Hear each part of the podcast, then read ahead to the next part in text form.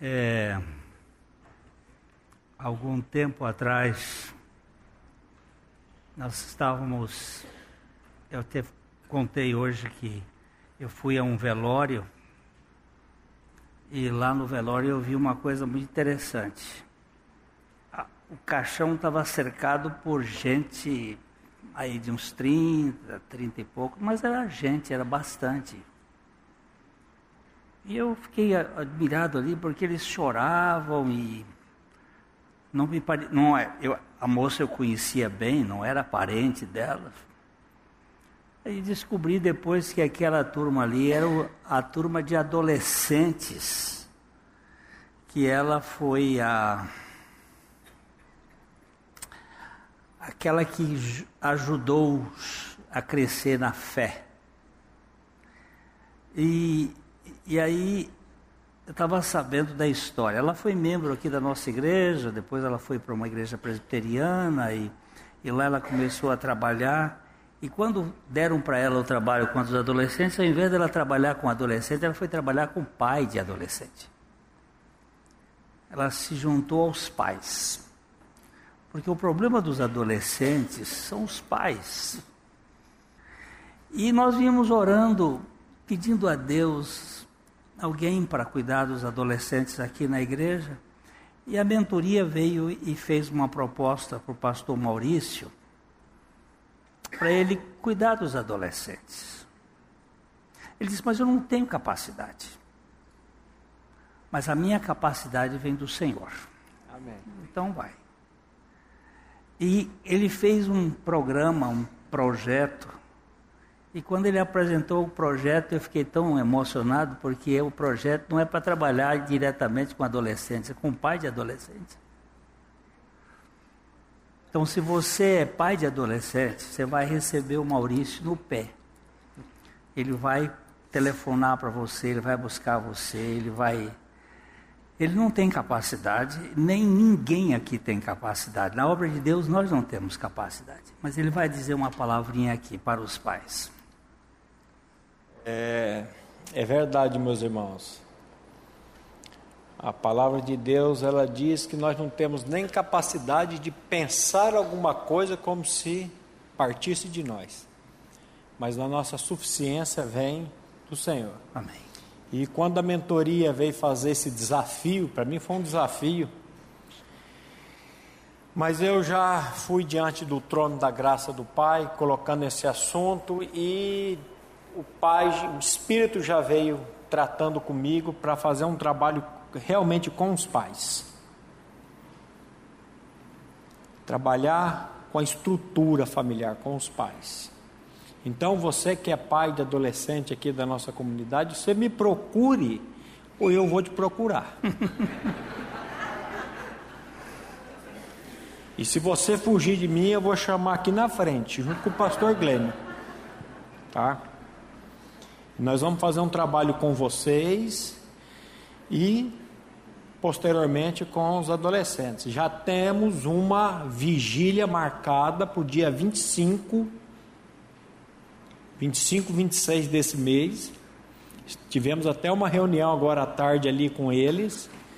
Então, você que é pai de adolescente, você já esteja incentivando o seu filho e esteja se colocando também diante do trono da graça do Pai, que nós precisamos de ajuda, e nós já vamos começar a tratar com eles. E com vocês também. E a minha, o meu pedido para a comunidade, para os irmãos que nos acompanham pela internet, nos acompanham pela internet, irmãos de várias cidades, vários países, o que eu peço é oração intercessão, para que o Espírito Santo de Deus esteja me capacitando a trabalhar com esses adolescentes, com esses pais dos adolescentes, e eu sei que a oração ela tem a sua eficácia.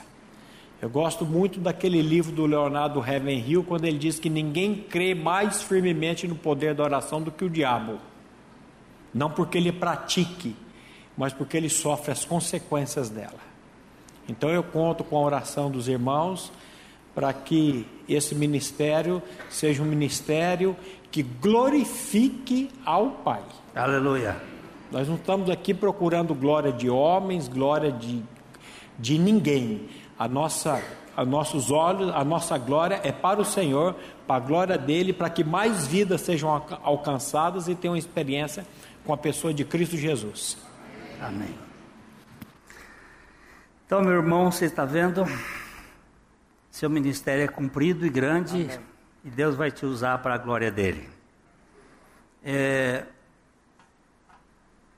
nós estamos enfrentando hoje é uma corrente cada vez maior anticristo, anti-Deus, anti-evangelho. Isto começa, na verdade, com a Revolução Francesa, mas ela vem se desenvolvendo de lá para cá, e a tendência é, colocar a parte espiritual como uma coisa sem valor.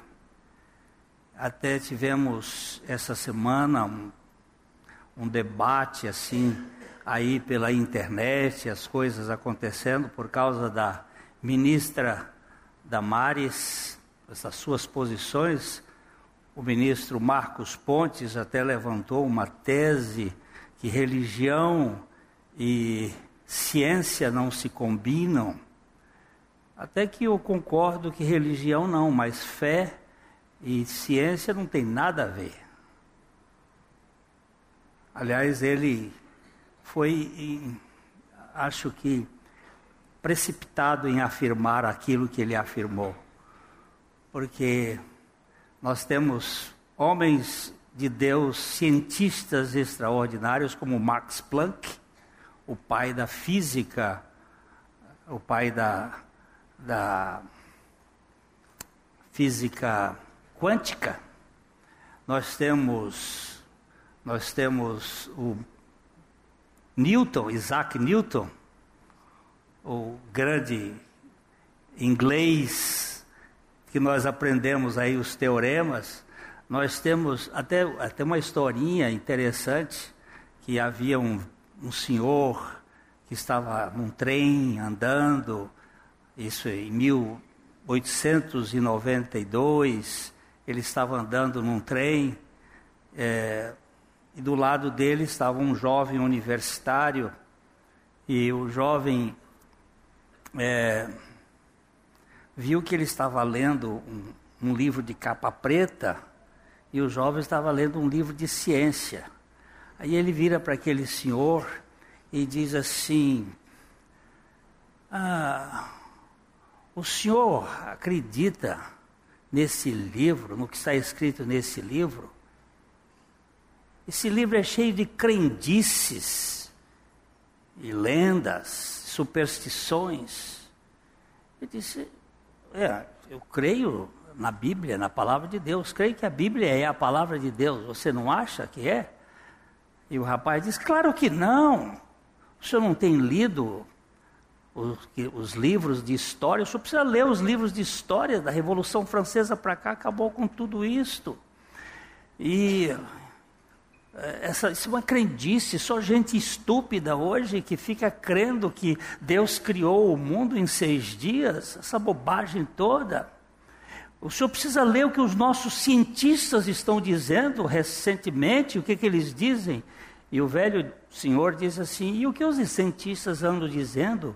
Qual é o, o, ponto de vista dele? Ele disse: Olha, eu não tenho muito tempo porque eu vou descer no próximo ponto, mas o senhor me deu o seu cartão que eu vou lhe procurar logo depois, mandar o material para o senhor.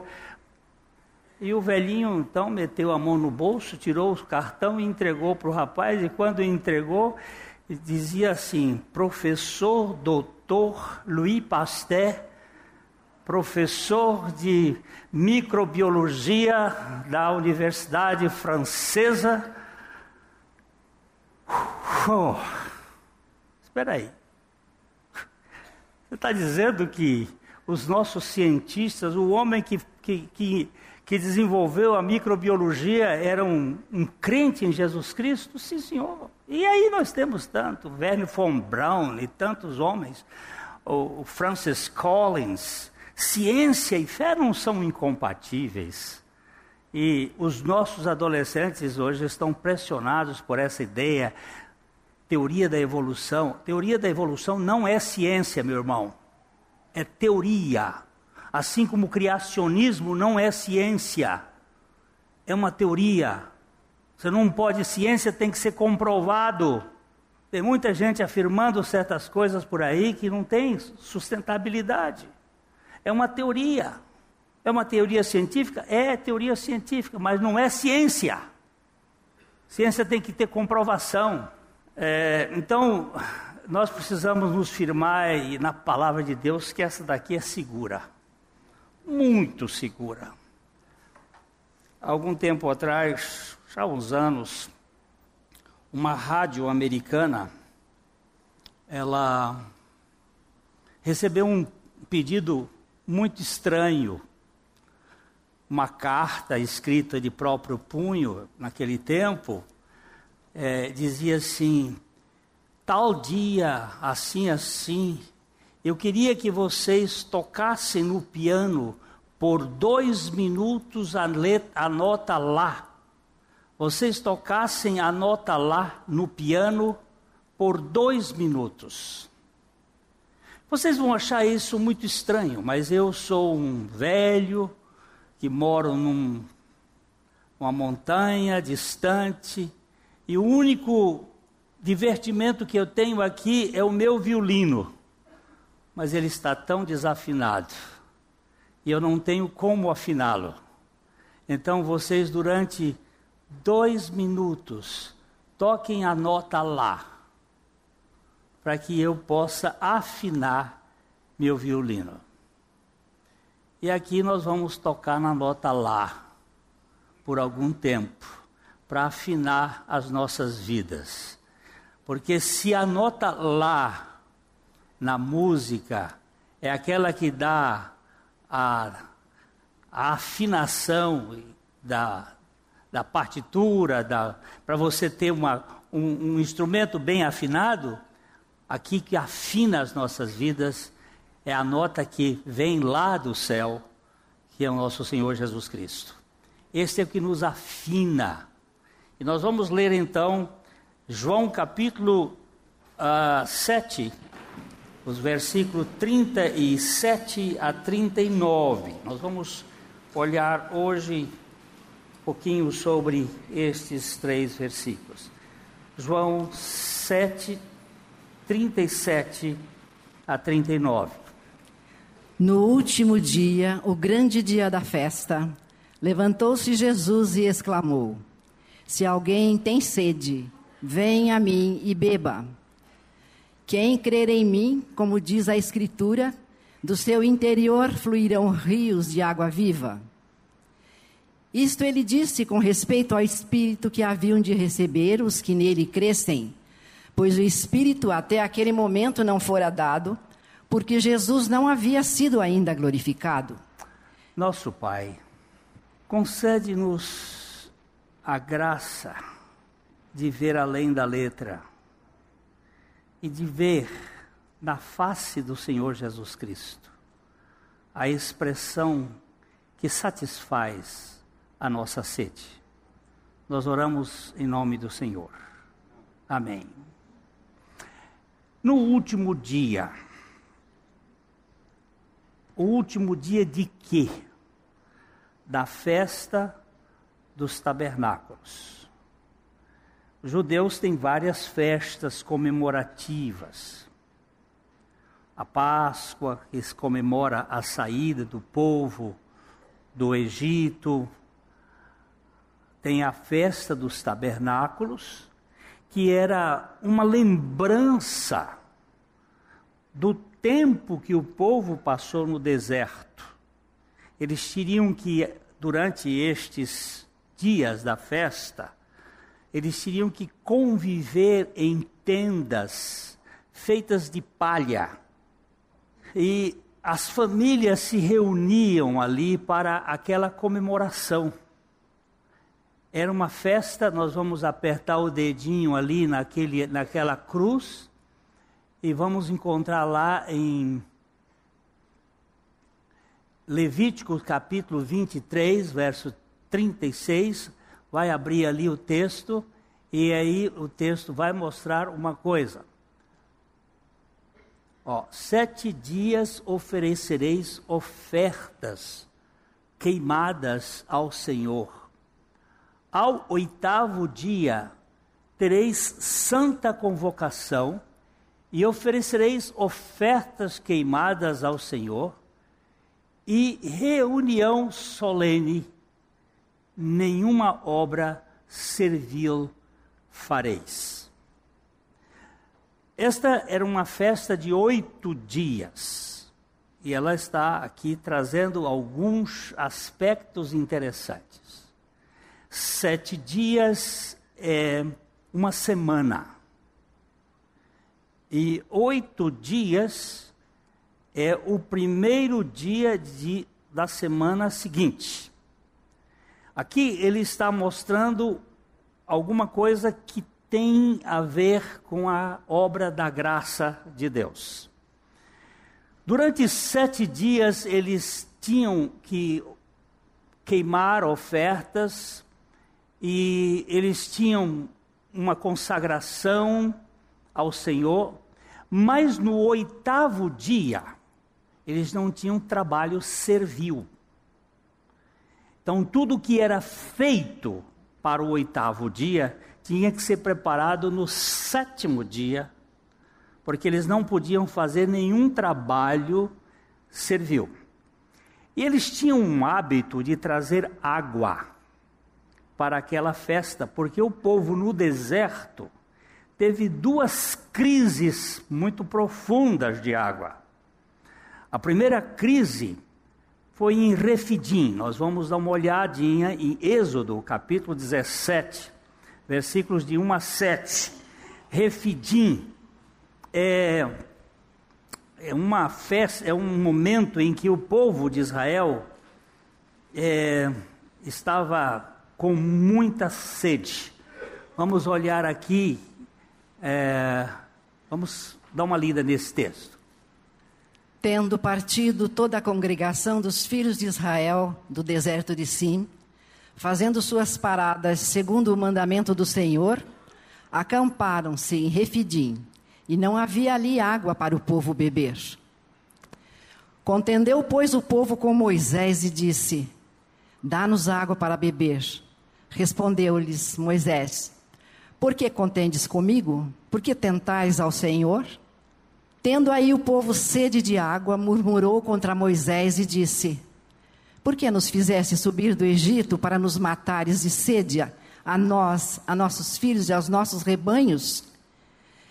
Então clamou Moisés ao Senhor: Que farei a este povo? Só lhe resta apedrejar-me. Respondeu o Senhor a Moisés: Passa diante do povo e toma contigo alguns dos anciãos de Israel Leva contigo em mão o bordão com que feriste o rio e vai. Eis que estarei ali diante de ti sobre a rocha em Horebe. Ferirás a rocha e dela sairá água e o povo beberá. Moisés assim o fez na presença dos anciãos de Israel.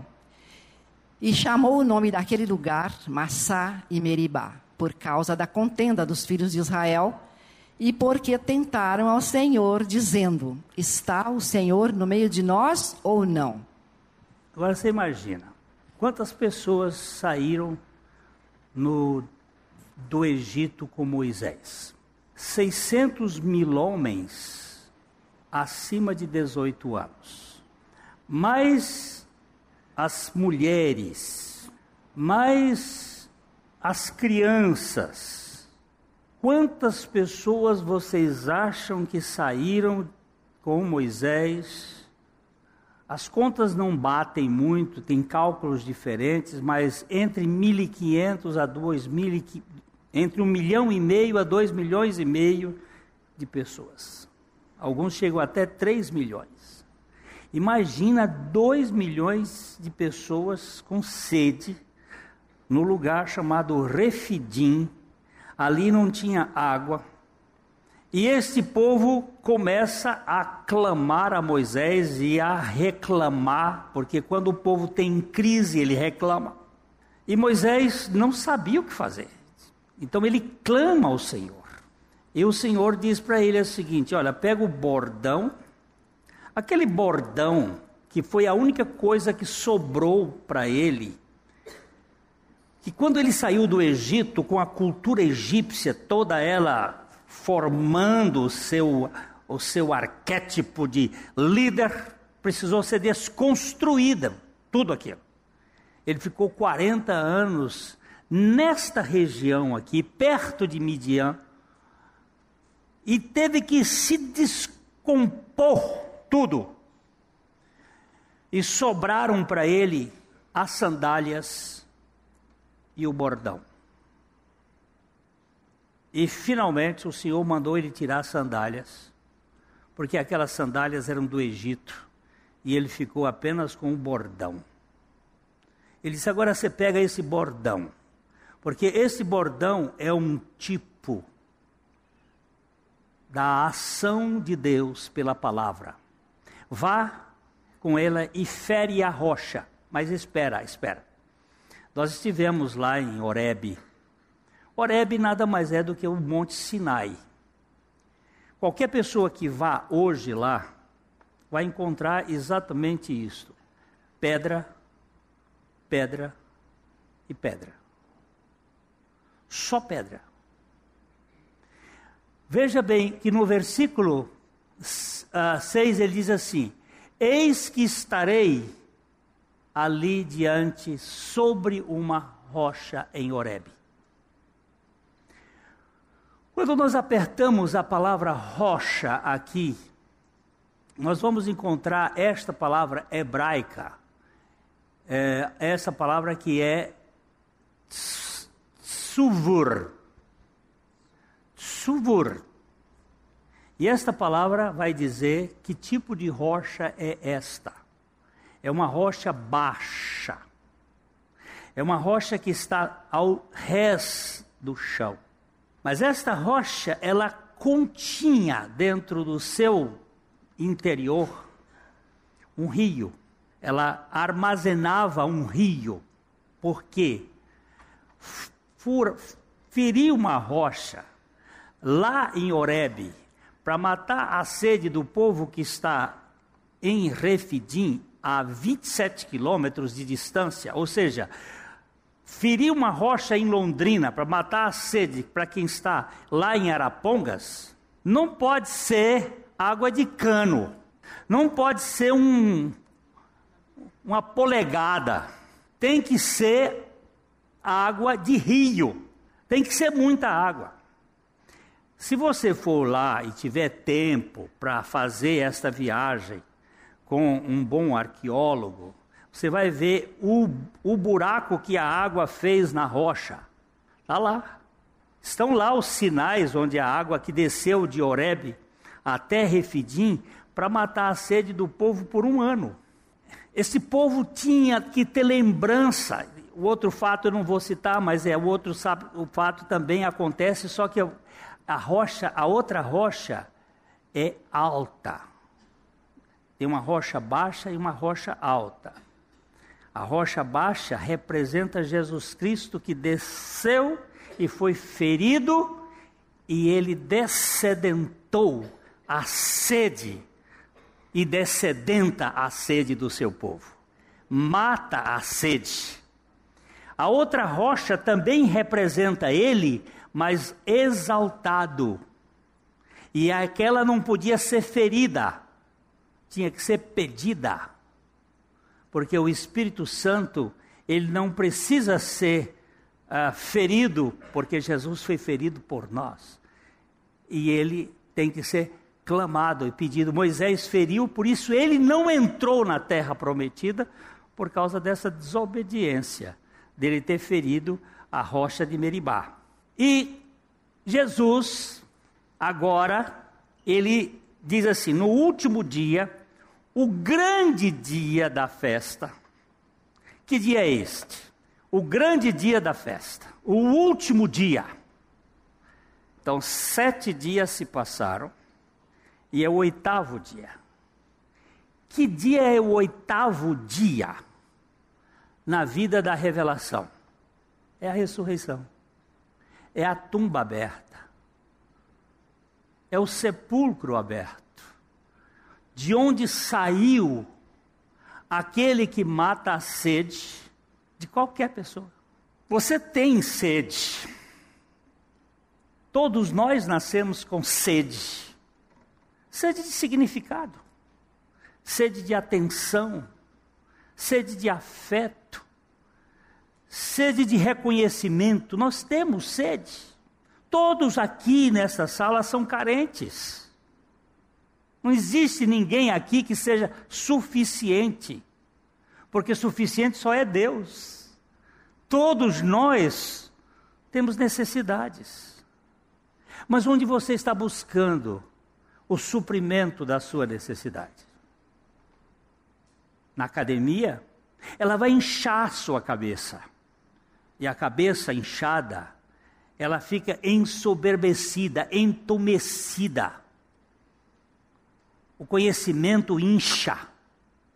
Onde você vai buscar o significado da sua vida? Na carteira? No dinheiro? Ele vai dar, sim, uma certa conotação de importância para você. Mas ele é tão falho.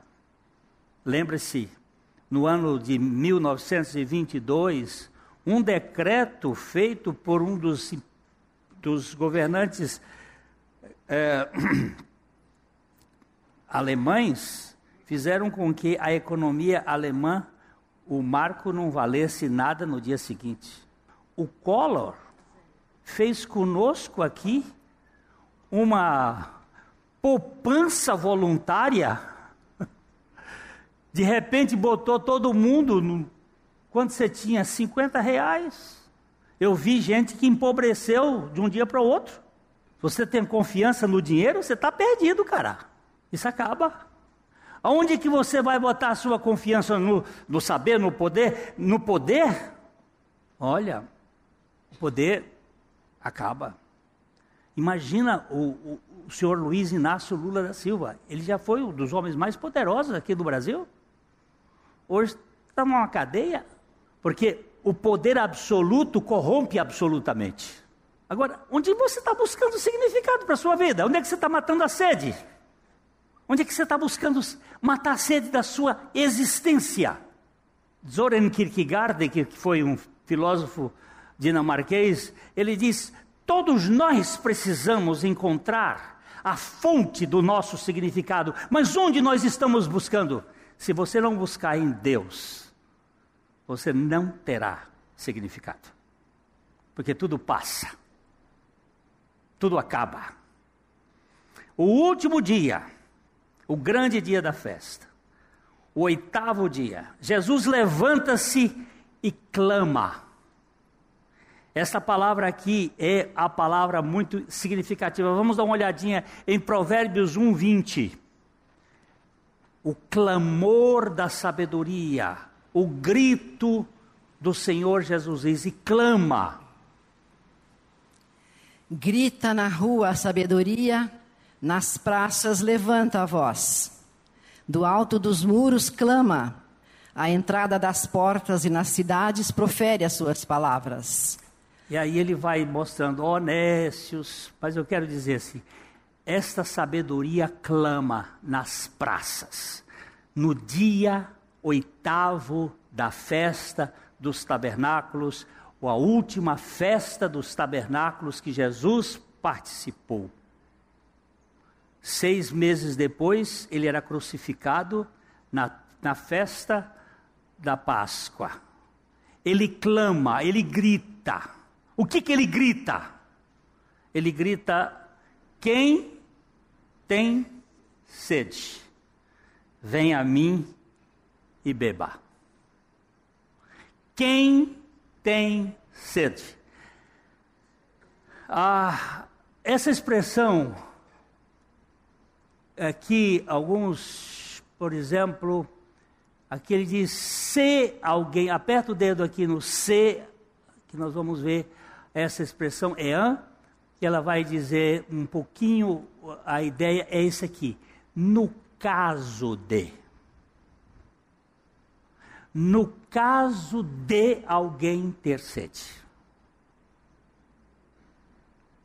Não há nenhum pé de cabra. Não há nenhuma forceps.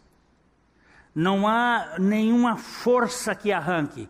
Ele está dizendo: se ou quando, no caso de alguém ter sede, venha a mim e beba.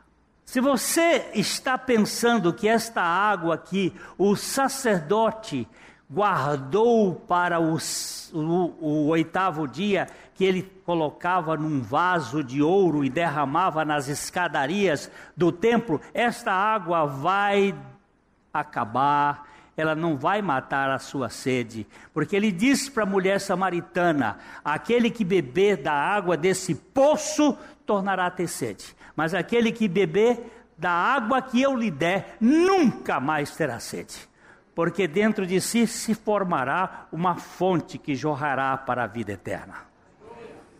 Nós temos um evangelho que satisfaz. Nós não estamos pregando para você e nem para as pessoas que estão nos ouvindo pela internet religião. Porque religião é como disse um amigo meu, é como nariz, cada qual tem o seu. Religião não satisfaz, porque religião ela é cansativa. É aquilo que você e eu fazemos para que Deus nos aceite mas Ele não nos aceita pelo que nós fazemos, Ele nos aceitou pelo que Cristo fez. E o Evangelho é exatamente esta obra divina, o que Cristo fez, não o que eu faço. Se eu fizer uma pergunta, nós fizemos, estávamos uh, verificando essa semana aí numa, numa, conversa, numa reunião, a respeito de um, um irmão que, que nos motivou a, a fazer depois alguma coisa aqui na nossa igreja nesse sentido. É, um pastor lá na Austrália, ele, ele começou. Dagô, me, ajuda aqui. Obrigado. Ele começou a fazer pesquisas para as pessoas. Ele chegava para um irmão, conhecia um irmão e dizia assim: Como foi que você conheceu o Senhor? Essa pergunta nós vamos fazer aqui na nossa igreja. Vamos fazer essa pergunta para várias pessoas aqui. Você vai dar um testemunho aqui um dia. Como foi que você conheceu o Senhor? Eu não estou perguntando como foi que você chegou na igreja, como foi que você é, se tornou isso, aquilo. Como foi que você conheceu o Senhor? Esse pastor começava a perguntar. E ele começou a descobrir uma experiência comum. As pessoas diziam assim: eu ia na rua tal, não sei da cidade se era Sydney ou Melbourne, uma cidade é, é, da, da Austrália. Eu ia numa rua tal, encontrei um senhor, e este senhor disse para mim assim: é, Você tem um minuto do seu tempo? E a pessoa disse: Sim. Ele disse: Se você morrer hoje, para onde irá a sua alma? Aí dizia assim: por favor, leia este boletim, esse folhetinho. Que Deus abençoe o seu dia. E a pessoa ia embora. Era só isso que aquele senhor fazia. E ele sempre fazia essa pergunta. E o, o pastor começou a descobrir que essa história se repetia em dezenas e centenas de pessoas que ele encontrava aí. Como foi que você encontrou o Senhor? Como foi que você conheceu o Senhor? E essa história aparecia. Aí ele quis conhecer esse Senhor. Pegou um carro, foi até a cidade, foi àquela rua, procurou naquela rua o senhor que estava sempre dando folhetos lá e aí disseram não ele não, não, ele está doente ele está muito velhinho e ele está doente ele mora aqui perto e tal e ele foi lá e chegou lá estava o senhor numa cama. E ele começou a conversar com aquele senhor e tal, e disse: Mas como foi a sua experiência com o Senhor? O pastor pergunta para ele. Ele disse: Ah, meu filho, eu era um, um marinheiro E um dia um colega meu, marinheiro, me perguntou assim: Fulano, se você morrer hoje, para onde irá a sua alma? Aí disse assim: leia esse folhetinho e vê o que o Senhor tem para a sua vida. Deus abençoe. E eu li esse folhetinho e eu ganhei uma experiência com o Senhor. E quando eu me aposentei, eu tomei uma decisão de fazer a mesma coisa. Eu não tinha originalidade, eu fiz o que o meu amigo fez comigo. E eu chegava para as pessoas, eram dez pessoas por dia. Se chovia ou se nevava, no dia seguinte eu fazia vinte. Mas durante anos eu dei dez folhetos por dia àquelas pessoas naquela rua. Só meu filho, que eu nunca vi um resultado. E eu tinha pedido ao Senhor que eu não queria morrer sem ver pelo menos uma pessoa que foi alcançada. Aí aquele pastor conversou com ele mais alguma coisa, despediu-se e foi e encheu uma Kombi. Kombi é a conversa para nós aqui, mas encheu uma van de pessoas que ele conhecia ali por perto, e em dois dias depois ele trouxe aquela van com aquele pessoal todo e sentou perto do velhinho. E aí ele perguntava para aquele, aqueles irmãos que ele trouxe: Como foi que você conheceu o Senhor? Aí o camarada dizia: Eu ia na rua tal, e, e assim. Aí quando terminou aqueles dez, e o pastor disse assim: Meu irmão, eu só trouxe um pouquinho a mão cheia. Tem centenas de pessoas que foram alcançadas. Aí ele disse assim: Ah, então agora eu posso ir. Agora eu posso partir. Dois dias depois ele partiu. Mas o que, que ele fazia? Ele oferecia uma realidade. Essa pergunta, se eu fizer aqui, se você morrer hoje, para onde irá sua alma? Ou por que você acha que você deve ir para o céu? Nós vamos encontrar as maiores respostas. Ah, eu fui uma pessoa boa, eu nunca fiz mal para ninguém, é, eu, eu, eu trabalhei na igreja, você imagina, eu me dediquei desde as criancinhas até velho, eu trabalhei na igreja. Então, você vai encontrar mais diferentes respostas mas nenhuma delas satisfaz. Porque você não vai chegar lá se não beber da água que Jesus está oferecendo, que é Ele mesmo. Não é um sistema, é uma pessoa que está dizendo: se alguém tem sede, venha a mim e beba. Eu tenho sede. O Salmo 42 é um salmo muito precioso e ele fala desta sede que nós temos, uma sede de uma realidade, de uma pessoa, de alguém. Ele diz assim: Como suspira a corça pelas correntes das águas, assim por ti, ó Deus, suspira a minha alma. A minha alma tem sede de Deus, do Deus vivo. Quando irei e me verei perante a face de Deus? Oh. Quando eu vou para a face de Deus? É aqui que a sede é morta.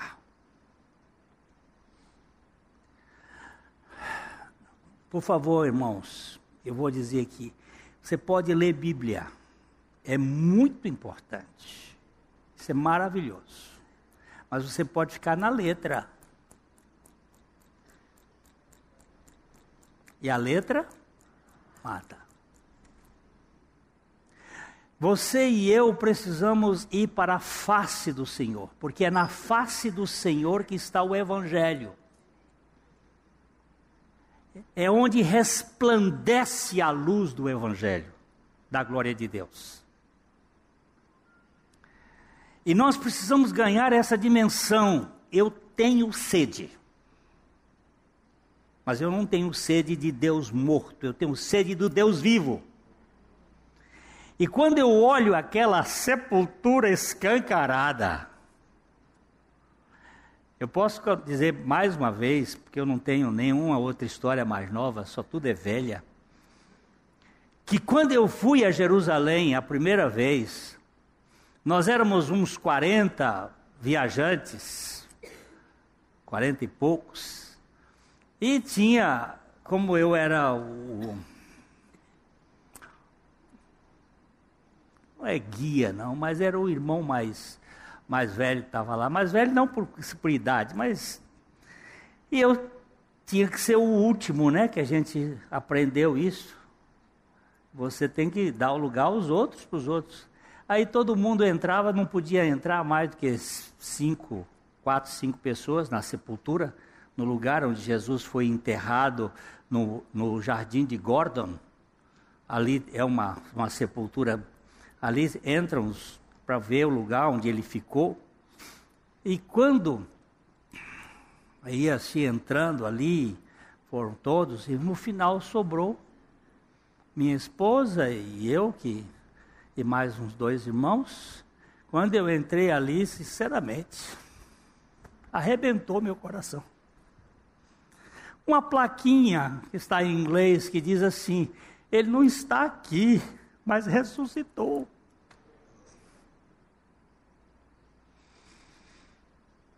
Só isto, só isto. Se você for lá em Meca, você vai encontrar o sepulcro de Maomé. Está lá, o osso dele está lá.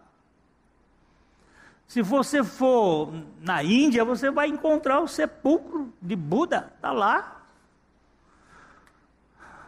Onde você for, vai encontrar os líderes sepultados. Mas quando você chega em Jerusalém, uhul, cadê o moço?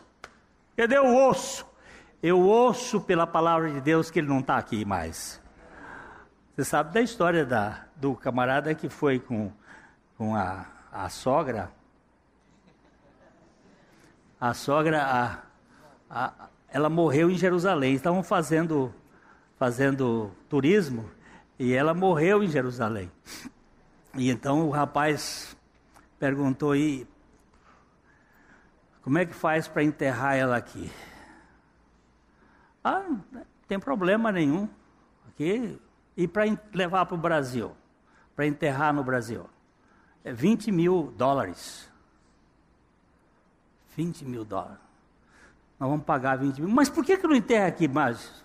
Enterrar aqui, um já ressuscitou, vai que ela ressuscita também. Mas esse é só para descontrair um pouco, mas meu irmão, aquele sepulcro aberto, aquele sepulcro aberto, ele me deixa radiante, porque a minha sede pode ser morta.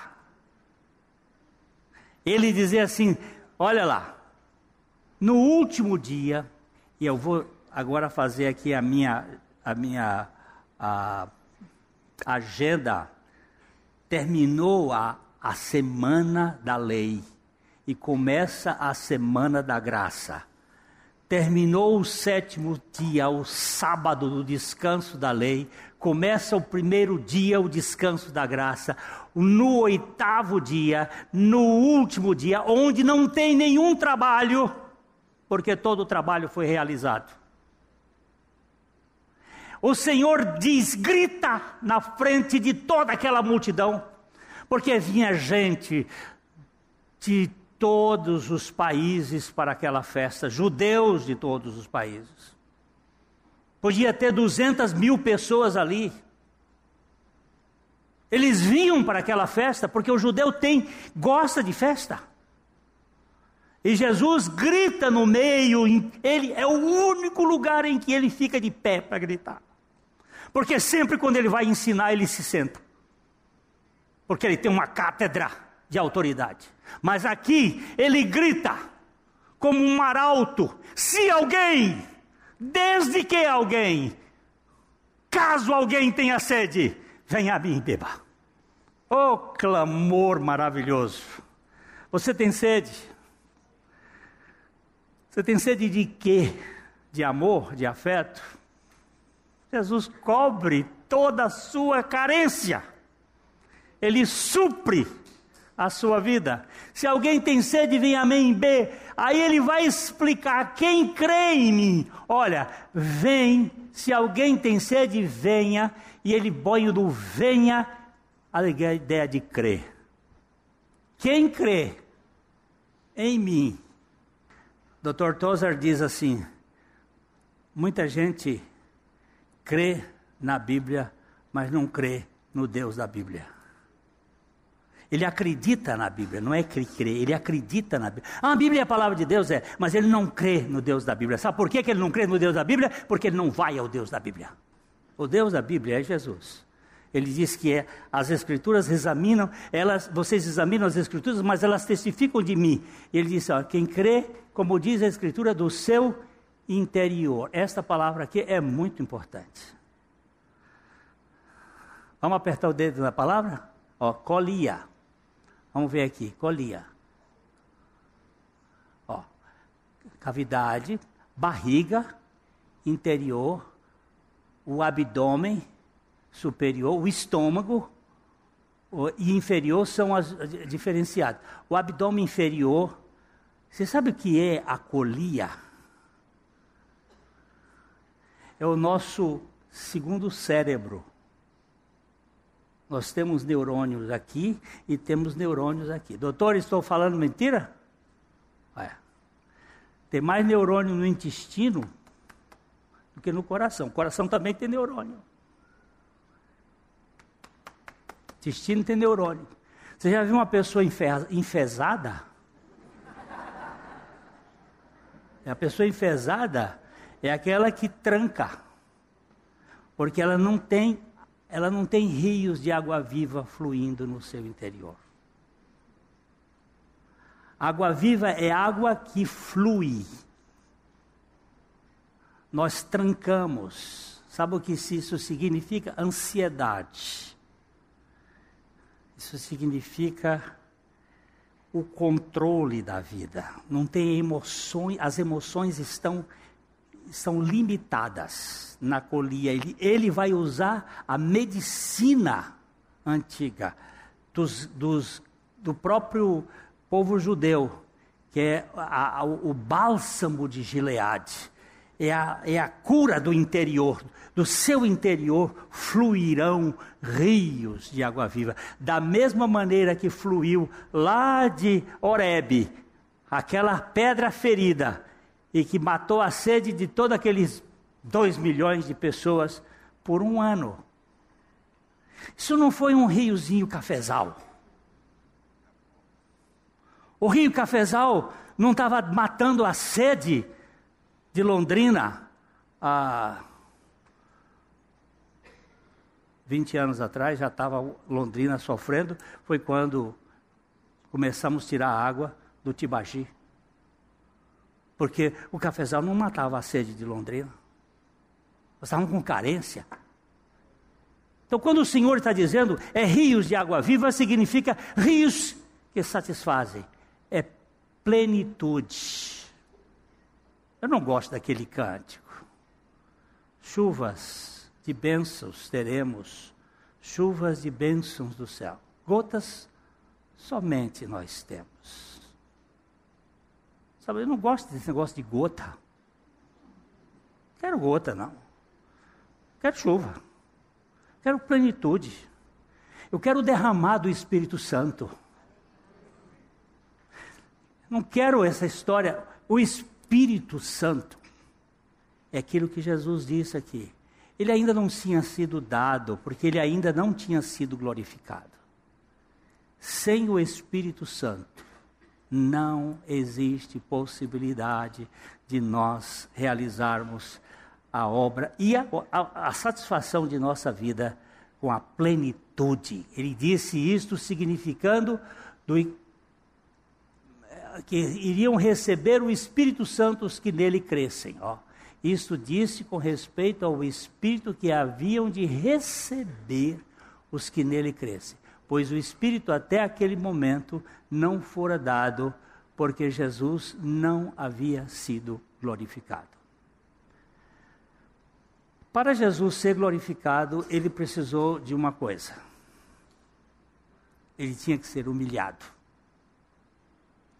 E para Jesus ser humilhado, ele tinha que fazer uma coisa. Ele tinha que levar os meus pecados. Ele não tinha pecados. Portanto, ele não devia morrer. Mas ele morreu. Mas ele morreu por causa dos meus pecados. Ele morreu levando os meus pecados. Aquela morte não era dele, aquela morte era minha, absolutamente minha. E fui eu quem o conspurquei, fui eu que o envenenei, foi eu que o, o fiz morrer. Aquela morte era minha. Havia um jornalista aqui em Londrina, deixa eu ver se eu lembro o nome dele, é um jornalista de origem judaica, Stélio Feldman. Lembram-se dele? Ele chegou aqui um dia na Páscoa. Pastor Glênio, queria fazer uma reportagem sobre, com o senhor sobre a Páscoa. Pois não, Stélio. Sentamos.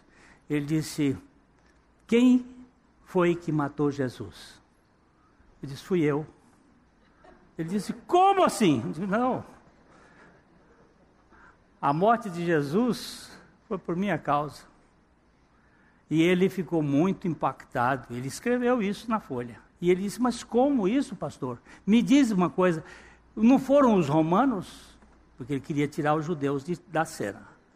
Não foram os romanos, eu digo, nem os romanos, nem os judeus. Os judeus foram os estimuladores do processo, os romanos foram executores, mas a causa da morte dele fui eu. E quero dizer mais uma coisa. Foi porque o Pai determinou que fosse feito assim. Ele não morreu levando os meus pecados por outro motivo. O Pai que quis que ele fizesse isto, porque eu precisava ser liberto da minha culpa, da minha vergonha e do meu medo de existência. E ele morreu a minha morte. Ele foi humilhado por minha causa. Agora, se você pega essa xepa aí, você vai pegar a fonte de água viva que vai matar a sua sede. Você vai dizer: por meus pecados também, eu recebo. Eu recebo os efeitos desta morte. Agora, por favor, não fica só na cabeça, porque a cabeça incha. Isso tem que ser na colia. Isso tem que ser nas emoções. Isso tem que ser na existência. Isso tem que manifestar de dentro para fora. Os rios de água viva da aceitação de Deus que nos fazem descansar na suficiência da sua graça.